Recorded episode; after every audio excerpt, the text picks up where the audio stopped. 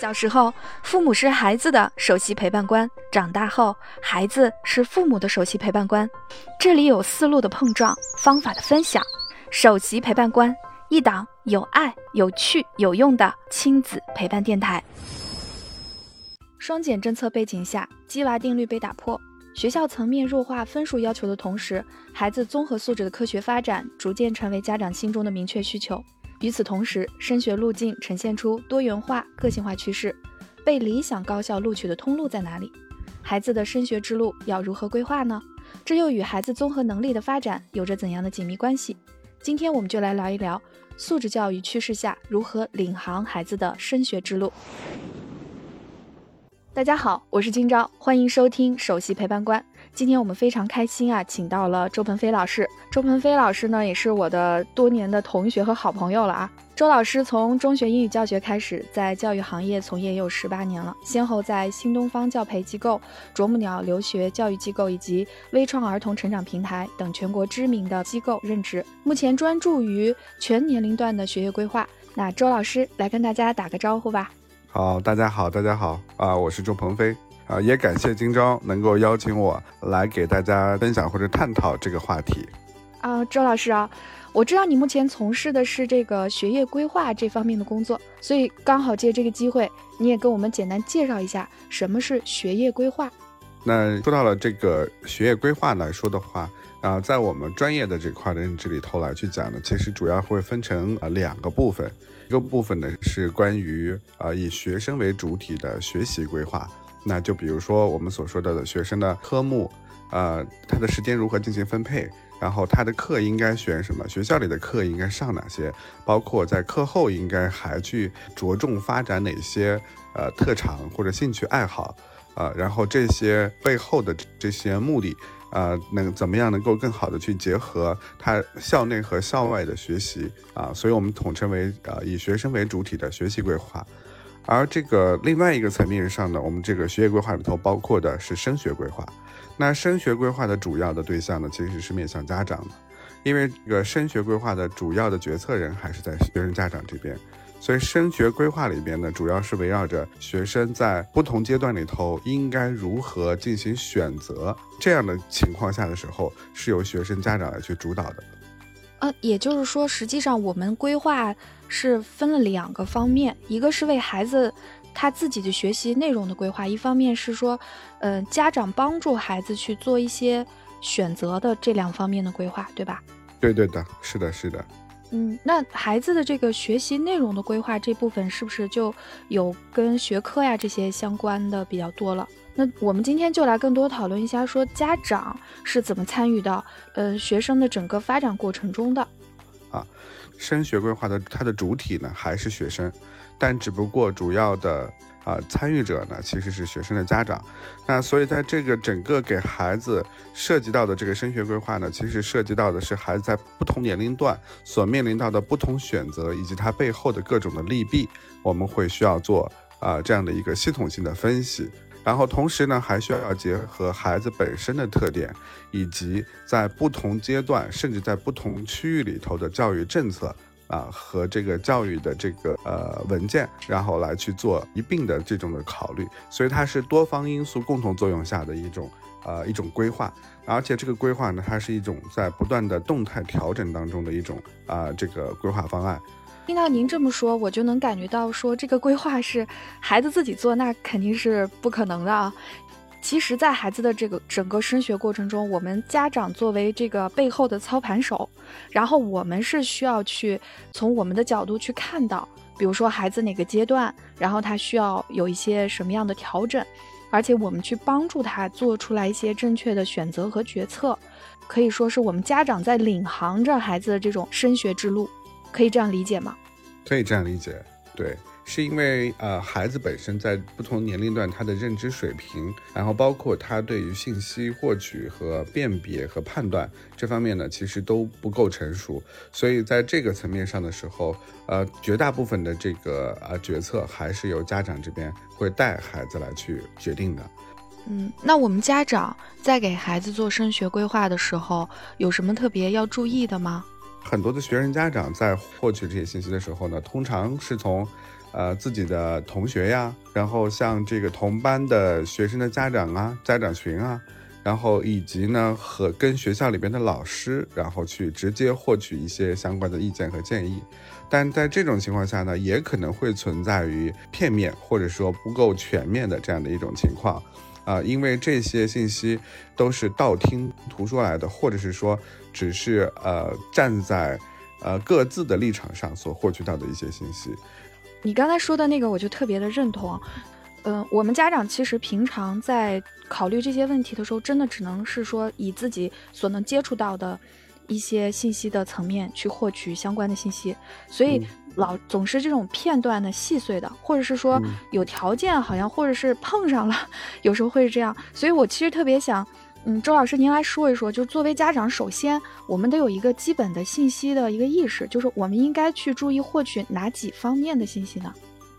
嗯，放在这里边，我觉得如果外部的信息来说的话，呃，最需要关注的其实是当地的，像目前来说的话，像教委的，呃，跟教育教口上的一些这种微信公众号，比较权威的微信公众号，比如说放在北京来说的话，北京中考啊，然后像这个，呃，包括微言啊，这个这也是教育部的这个微信公众号。然后包括呃阳光考试网啊，然后等等之类的，包括还有就是当地的一些招生的一些这种的信息的这种微信公众号以及官方网站上头啊，比较权威和全面的，然后也比较及时，是因为这些信息每天有只要有它可能就会推送过来，所以我们平常呢会去看一下就可以。然后另外呢。其实是会涉及到了以学生的角度来去看呢，那其实孩子的特点啊，他也是在不断的调整和变化的，所以在对于学生来去讲的话，我们其实是需要有一些呃科学的测评的工具，或者是说呃需要专家的指导，然后来去对孩子有一个更深刻的、深入的了解，再结合。这个教育的一个政策，然后再加上家长的这种的预期啊，来去来去做更系统的这样的一个规划。嗯，简单的理解来说的话，就是两方面，就是外部的信息和我们自己内部的信息。外部的信息的话，我们就是要关注一些。权威的这样的公众平台，像微信公众号或者是官网来发布的这种关于教育政策的信息，然后不要道听途说，对吧？是。然后在这里头，我得特别提醒一点，就是有很多一些学生家长特别会关注一些鸡娃的爸爸妈妈，然后来去发起的一些个人的自媒体，然后包括还有一些校外的一些机构或者是公司属性的这样的一些盈利性的机构，他们也会来去。呃，发布一些这样的一些信息和自己的一些判断和言行，但是这些内容来说的话，在听的过程当中，可能就会要呃多一层的考虑，是因为它都有它背后的目的在里边。哦，也就这个我明白，就是很多像这种 KOL 啊，或者是呃背后有一些机构，它毕竟是在发布这个公众信息的时候，还会夹带一些私货，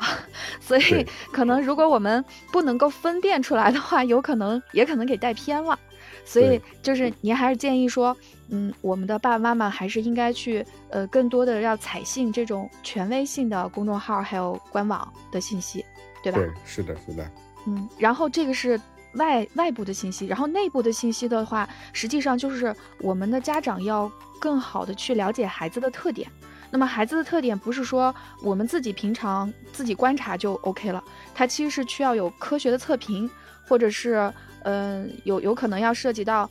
老师啊，或者一些专家呀，对孩子做出的一些判断，然后我们来综合了解孩子的一个，嗯，他自己的包括兴趣啊，包括学科的这个偏好等等，是吗？对，是的。最简单的来去讲呢，就是说，比如孩子的这个左脑和右脑的这块的它的优势。十二到十四岁基本上就是定型了。孩子在左右脑的这种的，他的这个优势或者特点不同，他可能未来所适合的一些从事的专业或者是职业都会有一定的倾向。我们现在目前比较常见的，像关于九型人格、关于性格测评等等之类的一些工具，都是为了更好的去帮孩子做到更客观的去了解他的特点。包括跟他的沟通方式，包括他后边的这种的成长的空间和更更大概率的一些可以去从事的呃一些职业和专业。啊，我们现在包括在心理学上都有非常多的对孩子的智力的测评啊，包括呃性格的测评啊、沟通方式啊，以及他的职业倾向性啊等等这些非常专业的测评。然后我们可能是需要用这些，嗯，比较专业的方式，更好的去了解孩子目前的发展状况。对，那这些内容呢，其实，在目前的呃绝大部分的中学校园里头呢，其实学校都开设了这门课程，基本上叫做生涯规划的课程，所以里边呢都会有相关的一些呃测评啊和一些报告等等。那这些内容呢，对于学生家长来说的话，也需要呃去细致的了解。啊，也是更客观的了解自己的孩子，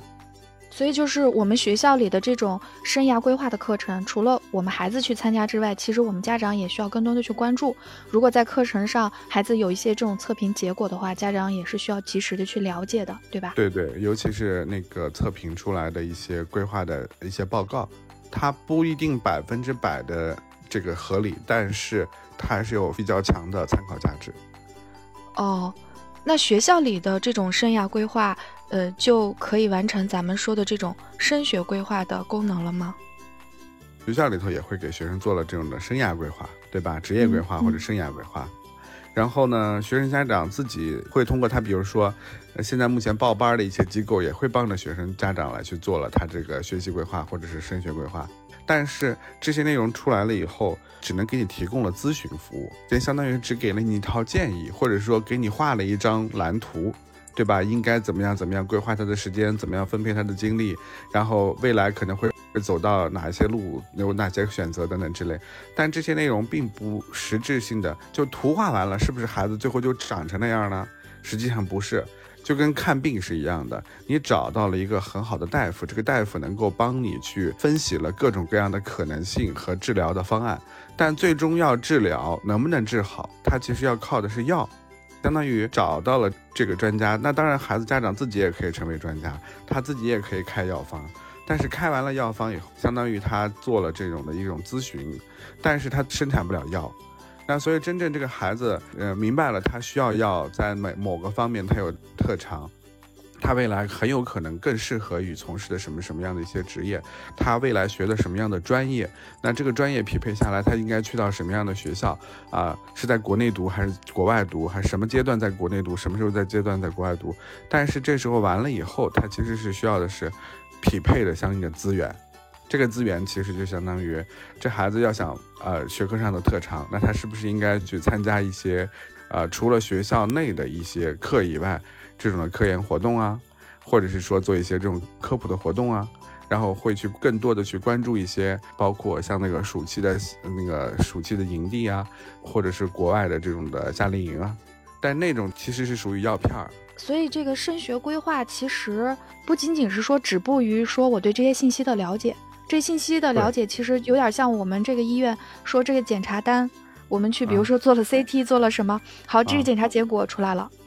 但其实是我拿到这个检查结果之后，我还是需要去做一个判断的，对吧？而且需要去找到一条路径的，就是好像看到了很多。而且你今天拿的这个检检查的结果，等你下个月再来去看病的时候，上个月的检查结果是不作数的，又重新得要再去开一遍单子是一样的。所以呢，我这里边去强调了，它其实是叫咨询价值和资源价值以及后边的服务价值。所谓那个服务价值，就是说你你也知道这个路该怎么样走了，并且呢花了一定的钱或者说精力把这些资源都整合回来了，然后让这孩子能够。等于相当于找完了大夫，大夫还给你把药都配上了，但是这个药配上了和有了这个大夫，是不是就病就好了呢？在这个过程当中，他是需要有护士的。这个护士其实只主要体现在了就是它的服务价值，是因为得要有人能够在后边监督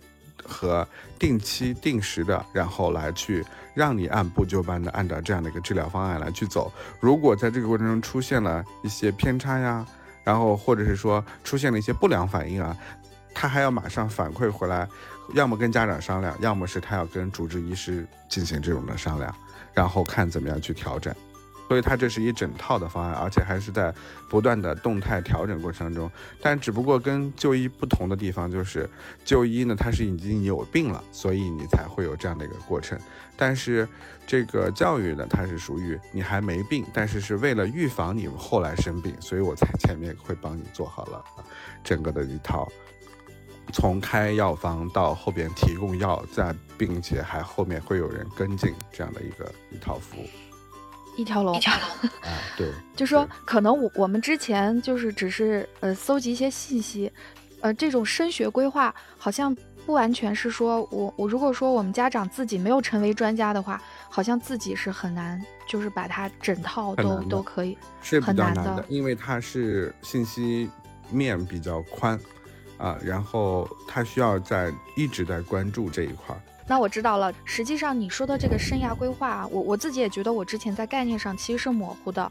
之前我在想到这个规划的时候，我觉得可能是出于这个规划方案。哎，对对对，我觉得好像就已经就 OK 了。但实际上，我听你讲完了之后，我知道了，其实它不不仅仅是一个说一个报告，它不是说一个检查报告出来了，而是说的是一个。呃，你落实的这个路径，而且是具体怎么做的这个方式方法，然后这些就都一块儿就出来了，还会给到你相应的这种资源的支持和这种服务的支持，对吧？能够让你明白哪儿出问题了，这是本来就是它的咨询价值。但是这个问题出来了以后，怎么解决？谁来解决？它其实后边是是是也是一连串的这样的一连串的问题，对。所以知道和做到是这个差别，可能我们看到一个报告只是知道了，但是是不是真能做到，就是把让我们的孩子真的能够去最后，比如说升学到理想的高校，那么这个是一个绝对的是一个做的问题，而且这个是不可逆的，对吧？因为这个时间，孩子教育的问题是不可逆的，它还不像治病。对对对。那这个升学规划，我们要从孩子多大的时候开始做呀？这个升学规划它其实是个系统性的长期的规划，所以我说为什么是个全年龄段的规划呢？是因为在不同年龄段它都都有所面临到需要关注的重点。那简单来去讲，比如说我们现在呃通常家长来去关注的是从高考前后来去做了这个分水岭。那如果是说呃拿高考来去做，呃假设是在国内继续来去读参加国内的高考。然后在国内就读大学的话，那这个国内的这块的高考，它的录取的规则，然后什么样的学校在录取的过程当中啊，等等之类，它可能会更有优势。所以这时候就会涉及到了，在高中升大学的时候有哪些通道，然后有哪些录取的方式，这些方式里边的它的对学生的要求各不相同等等，这些信息呢，其实是是一个很关键的要去考虑的点。啊，所以就是说，我们这个规划，第一个，那大家可能会比较关注的就是从高中的这个阶段，就是来面对高考这个问题的时候，然后去就会来思考这个问题。这个是大多数可能我们孩子到了高中阶段，就会去关注到，嗯，升学规划这个问题了，对吧？绝大部分的家长关注的还是在高中这个阶段，因为高考这个阶段来说的话，是最强刚需点啊。是阶段性的，把前面呃整个的义务教育阶段再加上高中阶段的整体的来去啊的成果做了一次这种的转化。当然，再有一个非常重要的节点呢，其实是这个初中升高中，也就是我们所谓的中考阶段，它的这个升学的规划也会特别的重要。因为目前来去看到的是，国家在整体推动关于全国的招生和考试制度的改革来去看呢，那其实中考。和高考它是啊紧密相关的，因为在中考阶段里头。我们基本上只有百分之五十的学生能够进入到了高中阶段教育，然后剩下百分之五十的学生，其实他会分流到了啊以职业或者是以应用方应用学科为方向的这样的一些职业院校或者大中专院校里头去。所以呢，这对于很多的学生家长来去讲，在中考阶段能够取得一个很好的成绩，先进到那百分之五十，能够进入到了。我们的高中阶段教育里头来说，是一个很重要的一个选择。所以中考也是大家比较关注的一个嗯焦点的时间段。但是其实你看，我觉得吧，呃，你比如说今年这个双减政策出来了以后，其实我觉得反而是，嗯，像小学呀，然后像这个呃幼儿园啊，很多家长就就有开始有点焦虑了，因为好像感觉双减之后。是躺平了吗？那孩子未来的这个升学的这个情况怎么样？其实好像大家也会有这方面的考虑了。之前的话好像还没这么明显啊。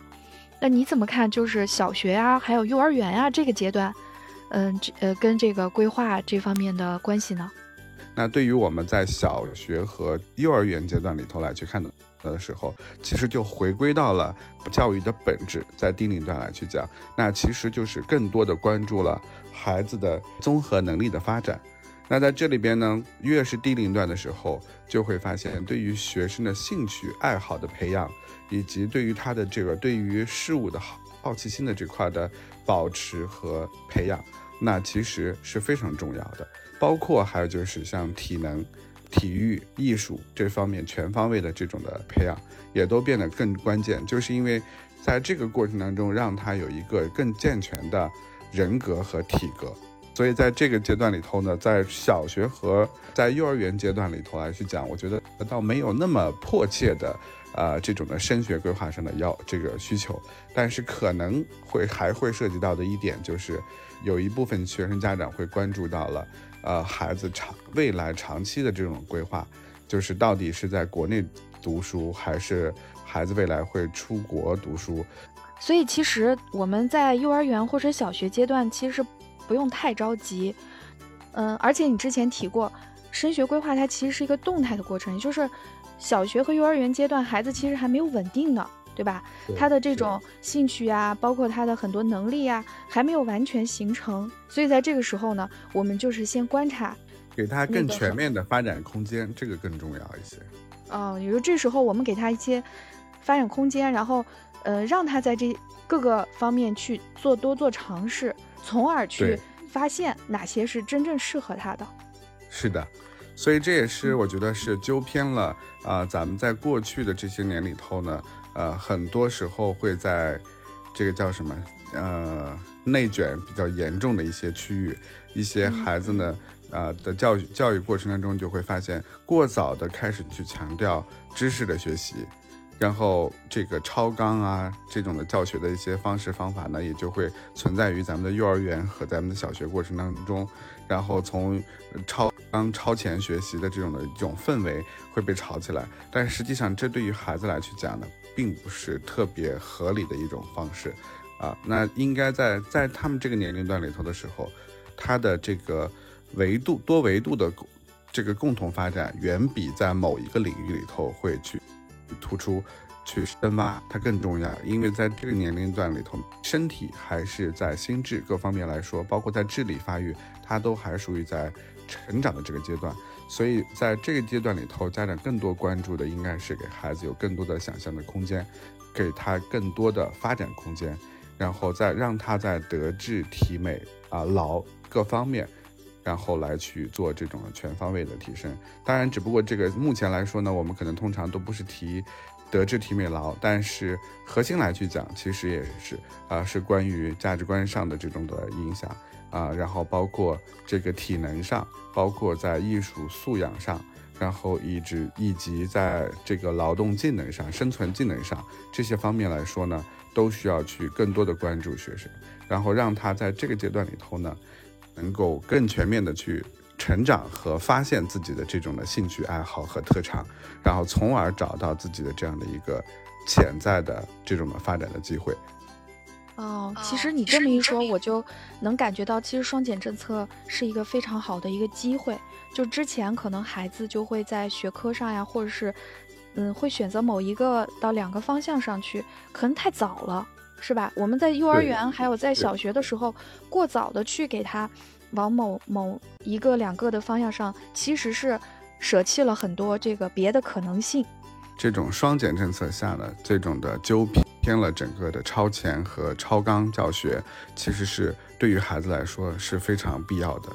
它这种超纲超前的教育，它带来的危害远大于它未来可能给带来的一些机会而已。哦，太好了。然后呢，在这个过过程当中呢，其实也有一少部分的家长呢，其实幼儿园阶段也会找到我来去探讨啊这样的问题，就是犹如咱们今年的十月份，每年的十月份和四月份。都属于在这个国际教育展上的时候，会有相当一部分的学生家长呢，在面临到幼儿园升小学的时候，也会去关注到底孩子是不是，呃，如果未来呢是要把孩子送出国来进行这种的呃高等教育，那在这个阶段里头是到底学孩子应该进到公立体系呢？公立体系的小学呢，还是应该进入到？啊，咱们的像国际学校啊，或者私立体系里头去，那像这样的问题来去讲到的时候，我会觉得，呃，考虑的过早啊，因为在进到两种不同体系的这种，啊，这个小学的义务教育这样这个环境里头的时候呢，它是各有利弊的。那那这其实也需要综合评估。家长对孩子的预期，以及呃这个当地的这种的教学的环境和水平，然后包括孩子自身的这一块的一些特点，然后来去呃综合评估。所以这呢也是一部分家长可能会啊关注的点。那当然，如果有这个对这方面感兴趣的一些学生和家长的话，我们可以后期再抽一个时间，然后跟大家来去分享更多的关于跟这个。呃，出国留学啊的规划相关的一些啊话题啊，感觉今天跟你一聊啊，忽然觉得就是升学规划这一块真的是还是水很深，里面有非常多的内容。因为我刚才我能感觉到，就是你说到了几个点，其实咱们都还没来得及展开。一个就是咱们高考，比如说这个嗯录取啊，这个地方其实有很多像什么志愿填报啊、强基计划呀。自主招生啊，等等，都咱们都还没有展开说，以及中考这个这个过程中可能有一些政策呀、改革呀，呃，会有哪些政策？还有就是像我们的，嗯，这个公立呀、私立呀、国际学校的这个，包括留学申请呀，我发现关于这个升学规划的东西实在是太多了，咱们一期节目肯定是做不完了啊。那我们这期节目呢，等于是先给大家开个头，后面呢，我也会邀请周老师跟我们每一个主题再挨个的聊下来。那也希望，呃，周老师能不吝赐教啊，能够知道多少都跟我们大家多讲讲。没问题，没问题。所以后边呢，我也会和金老师一起吧，然后能够给大家带来更多呃专题性的。呃，包括详解，然后能够让大家呢，可能对于一些呃这种规划的方式和方法，包括在这个过程当中应该注意到的事项，呃，包括一些一些案例，也会拿出来跟大家来去分享。太好了，太好了，感谢周老师。今天太开心了，感觉和周老师聊了之后，对升学规划有概念了。我们都希望孩子能够赢得未来的人才竞争。作为父母，怎样领航孩子的升学之路？今天我们开了一个头，后续有更多的精彩内容，敬请期待哈。好的，今天的话题我们就先聊到这里，感谢你的收听，希望今天的话题对你也有启发。我是今朝，如果你有什么想讨论的话题，在评论区留言告诉我，我们下期再见。